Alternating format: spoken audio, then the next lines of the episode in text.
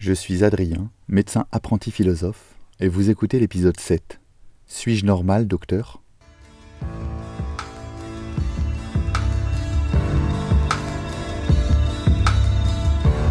Aujourd'hui, j'aimerais entrer en réflexion avec vous sur une notion qu'il semble important à maîtriser lorsque l'on s'intéresse à la médecine, aux soins ou à la personne humaine tout simplement.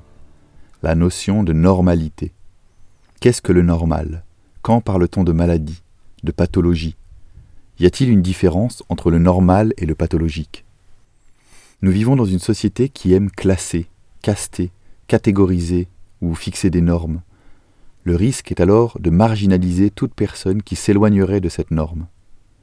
Mais peut-on réellement faire cela?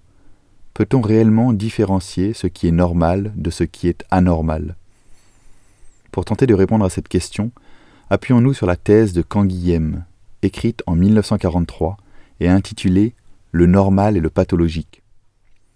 Georges Canguilhem est un philosophe du XXe siècle, normalien agrégé et docteur en médecine. Il propose un nouveau positionnement sur le sujet du normal et de la maladie, en éditant deux grandes hypothèses que nous allons essayer d'expliciter ici. Dans sa première thèse, il énonce, je cite, Il n'y a pas de pathologie objective. En d'autres termes, il n'existe pas de science du pathologique. La médecine et la science n'ont pas leur mot à dire, n'ont pas de jugement à porter sur cette notion de norme ou de pathologique. La maladie dépend de la subjectivité du patient. Autrement dit, seul le patient peut décider de se sentir malade, anormal, handicapé ou pathologique. Il n'y a pas de pathologie objective. Sa deuxième thèse propose, je cite, Le pathologique est une nouvelle norme pour le patient. Il crée d'ailleurs à partir de cette idée un néologisme, le principe de normativité, à comprendre par la possibilité qu'a l'être humain de se créer sa propre norme.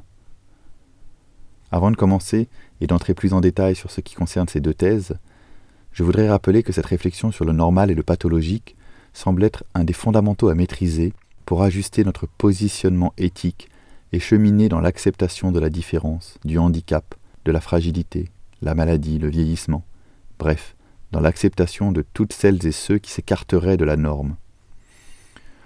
Il est étonnant d'ailleurs que Canguilhem soit si peu connu du grand public, alors que son œuvre est absolument fondamentale.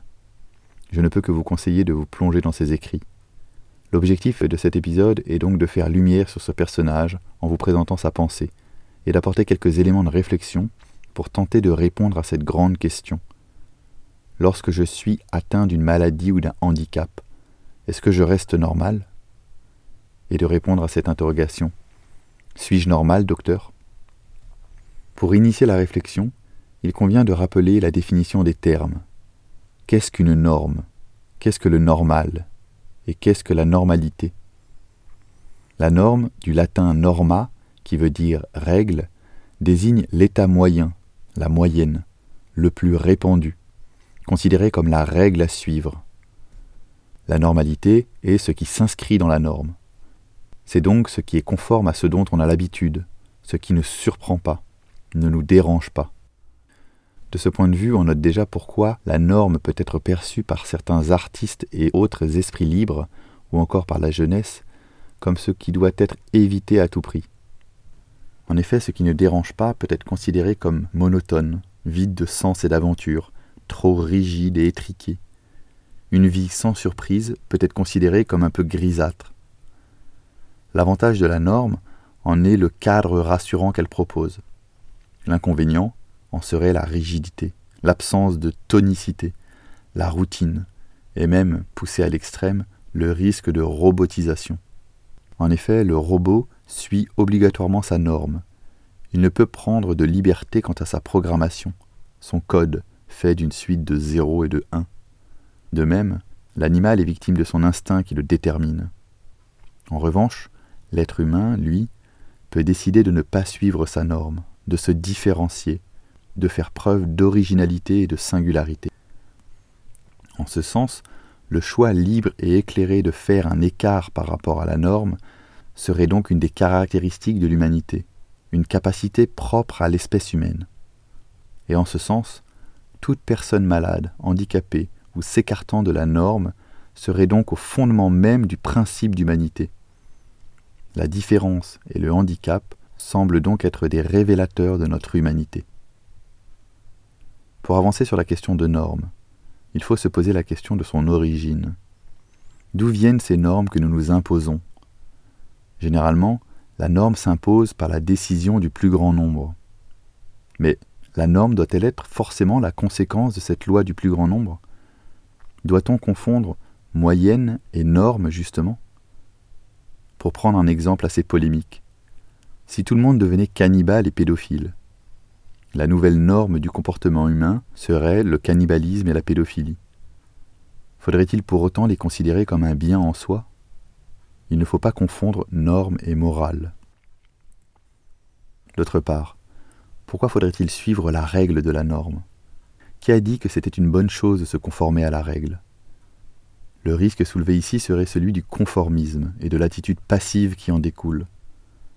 Pour rappel, le conformisme correspond au comportement en accord avec la norme, un comportement qui est en accord avec ce qui est attendu. Mais je vous pose la question. Attendu par qui? La société? La mode? Un désir d'appartenance à un groupe? Un paraître? La pression du jugement et du regard des autres? Cette question du conformisme renvoie à la notion de liberté. En tant qu'être humain doué de conscience et d'une intelligence, nous sommes libres de respecter ou de ne pas respecter la règle. L'important est de poser un choix libre et éclairé, qui nous met dans une posture active et non passive vis-à-vis de cette norme. La notion de norme se conçoit encore plus clairement si l'on définit également ce qui pourrait être son opposé, le pathologique. Qu'est-ce que le pathologique? La pathologie est la science liée à la physiologie et à l'anatomie qui a pour objet l'étude des maladies et notamment leurs causes, leurs mécanismes et leurs symptômes. La physiopathologie est la science qui étudie les différents organes, qui observe les cellules et l'apparition d'anomalies. Mais toutes ces observations ne définissent pas la santé. Elle ne fait qu'observer, décrire, mais ne peut conclure quant à un état dit malade ou de bonne santé il ne peut y avoir de science de la maladie. On peut décrire objectivement des structures ou des comportements, mais on ne peut les dire pathologiques sur la foi d'aucun critère purement objectif. Il ne semble donc pas y avoir de pathologie objective. Qu'est-ce qu'être en bonne santé? Pour répondre à cette question, reprenons la définition de la santé que propose l'OMS, l'Organisation mondiale de la santé. Je cite la santé est un état de complet bien-être, physique, mental, social et spirituel, et ne consiste pas seulement en une absence de maladie ou d'infirmité. La santé n'existe donc que comme un sentiment d'être bien portant. C'est une appréciation individuelle portée en regard d'un certain sentiment subjectif, propre à chacun. Autrement dit, aucune entité extérieure, sociétale, politique, médical, ne peut me dire ce qu'il en est de ma pensée, ce qu'il en est de ma pensée d'être malade ou en bonne santé, d'être normal ou anormal. C'est à partir de cette définition de la santé que nous pouvons comprendre la première thèse de Canguilhem. Il n'y a pas de science du normal et du pathologique. Il n'y a pas de pathologie objective. La santé est une donnée subjective, propre à la personne.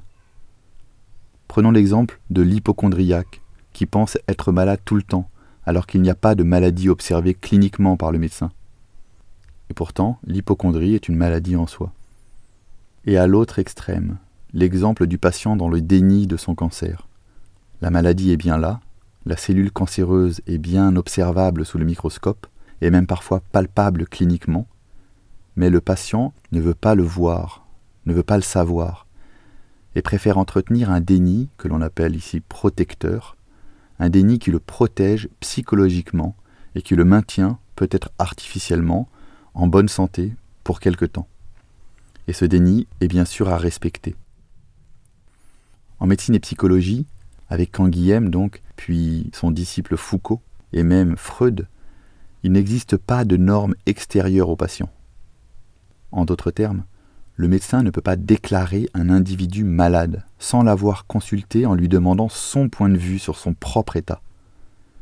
Le caractère gênant, délétère, problématique de l'état concerné, d'un symptôme, doit être évalué par le patient lui-même.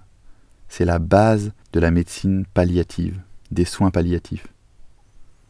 La société n'a pas son mot à dire sur l'évaluation de la vulnérabilité.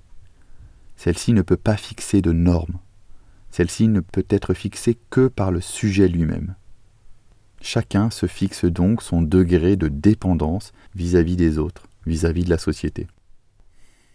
Pour bien comprendre, prenons l'exemple de Paul, mon petit frère porteur de handicap, trisomique 21. Paul sait qu'il porte un handicap, mais cela constitue sa propre norme. Quand je lui pose la question Paul, es-tu handicapé? Il me répond que oui. Et quand je lui repose la question Paul, te considères-tu comme anormal? Il me répond que non, avec un grand sourire d'ailleurs. Paul est dans son référentiel de normalité. De son point de vue, c'est nous tous qui l'entourons qui sommes anormales. Il ne comprend pas d'ailleurs pourquoi nous passons notre temps à courir, à suer au travail ou encore à nous stresser pour un rien. Dans son monde, dans sa réalité, il n'y a pas d'intérêt à s'imposer tout cela. Et finalement, n'aurait-il pas raison? Pour continuer avec Anguillem, dans sa deuxième thèse, il dit Le pathologique est une norme en soi, une nouvelle norme pour le patient. Il reprend bien sûr les définitions héritées du physiologiste Claude Bernard et du chirurgien Brousset au XIXe siècle, mais il les complète pour les rendre plus qualitatives. Il ne fait plus aucun doute que sur le plan physique, au plan de la matière, le pathologique n'est qu'une variation quantitative du normal, soit par défaut, soit par excès. Il y a identité du normal et du pathologique aux variations quantitatives près il n'y a pas de modification de nature. La cellule humaine, qu'elle soit infectée, cancéreuse ou vieillissante, reste bien dans sa lignée et ne se transforme pas en cellule végétale ou en cellule de rat. Quand Guillaume conserve donc Brousset, le pathologique n'est pas anormal, la maladie fait partie de la vie. Mais il va plus loin et renverse tout en postulant le pathologique est un autre normal. Être malade être handicapé, c'est être porteur d'une autre allure de vie. Oui, quand Guillaume emploie bien le terme d'allure de vie. C'est être confronté, d'après lui, à une altérité qui survient dans sa vie. Et pour retrouver la santé, le patient peut se saisir de cette nouvelle qualité, de ce nouveau principe de vie qu'est sa maladie. De cette adéquation avec sa maladie, par euh, l'éducation thérapeutique par exemple, va germer un bienfait physique et psychologique bien supérieur pour le patient. Le patient peut jusqu'à retrouver la santé en intégrant la maladie à sa nouvelle allure de vie, en acceptant pleinement la maladie dans sa vie, dans sa nouvelle norme de vie. A l'inverse, si le patient n'accepte pas sa nouvelle nature, sa maladie, alors il peut verser dans un déni qui serait délétère pour sa vie, et peut alors en découler une symptomatologie négative comme des angoisses, une dépression, des troubles du sommeil. La médecine considérait que la maladie était une déviation du normal, alors que Canguilhem met la maladie sur le même plan que le normal. Il donne ainsi la même dignité à la vie lors des épisodes pathologiques que dans la normalité. La force de vie est toujours présente, même lorsqu'il y a la maladie. Et là, je me permettrai une petite parenthèse je proposerai ici un ajout qui intègre mes expériences terrain à la pensée de Canguilhem. La force de vie est parfois même supérieure lorsque celle-ci est boostée par la maladie. Sur le principe de la noodynamique de Frankel, comme nous l'avons évoqué dans l'épisode 5 de ce podcast. La maladie semble être une opportunité plus importante que la normalité, dans ce qu'elle permet de mise en confrontation avec sa finalité, et donc de mise en mouvement vers le sens, vers l'essentiel. Pour Auguste Comte, le progrès est dans le développement de l'ordre. Or, je trouve que l'ordre en santé a quelque chose de trop rigide qui ne permet justement pas le progrès, l'accomplissement de soi. A l'inverse, je pense que le progrès peut être initié, révélée par l'apparition d'un désordre, ici d'une pathologie ou d'une maladie. Fermez la parenthèse. Pour bien expliquer cette nouvelle notion, cette possibilité que le patient a de choisir sa norme, même lorsqu'il est atteint d'une pathologie, Canguilhem invente la notion de normativité. La normativité est la capacité qu'a l'individu à créer de nouvelles normes. Retrouver la santé, c'est retrouver cette capacité de créer des nouvelles normes. Ce qui est spécifique à l'homme est cette capacité de créer des normes et donc cette normativité. On retrouve d'ailleurs ce mouvement de normativité chez Frankel, dans le double mouvement d'autodistanciation et d'autodépassement qu'il propose. Le patient peut poser un choix libre de prendre du recul par rapport à sa maladie, c'est ce qu'on appelle l'autodistanciation, et de la dépasser en lui donnant du sens. c'est ce qu'on appelle l'autodépassement. Nous avons donc vu dans cet épisode que le normal n'est qu'une définition que la société du plus grand nombre se donne passivement, que cette société a tendance à aimer classer et marginaliser ce qui s'éloignerait de la norme, mais qu'en poussant la réflexion philosophique, il nous est apparu que la norme pouvait parfois être ennuyeuse, et que de proposer un écart à cette norme était signe d'humanité par l'expression de la liberté. Que la définition de la maladie et de la santé ne pouvait s'énoncer que dans un rapport intégrant la subjectivité de la personne, et donc qu'il ne pouvait y avoir de pathologie objective, de science du normal et du pathologique, que ni la société ni le médecin ne pouvaient avoir d'opinion sur la notion de norme et de maladie. Seule la personne, dans sa subjectivité, peut décider de se considérer anormal, handicapé ou malade.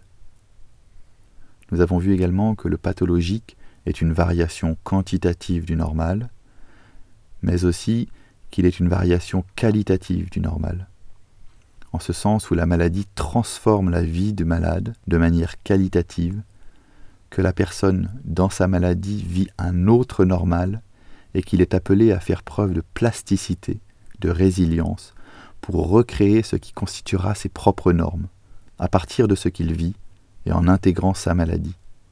C'est ce que Canguilhem appelle le principe de normativité.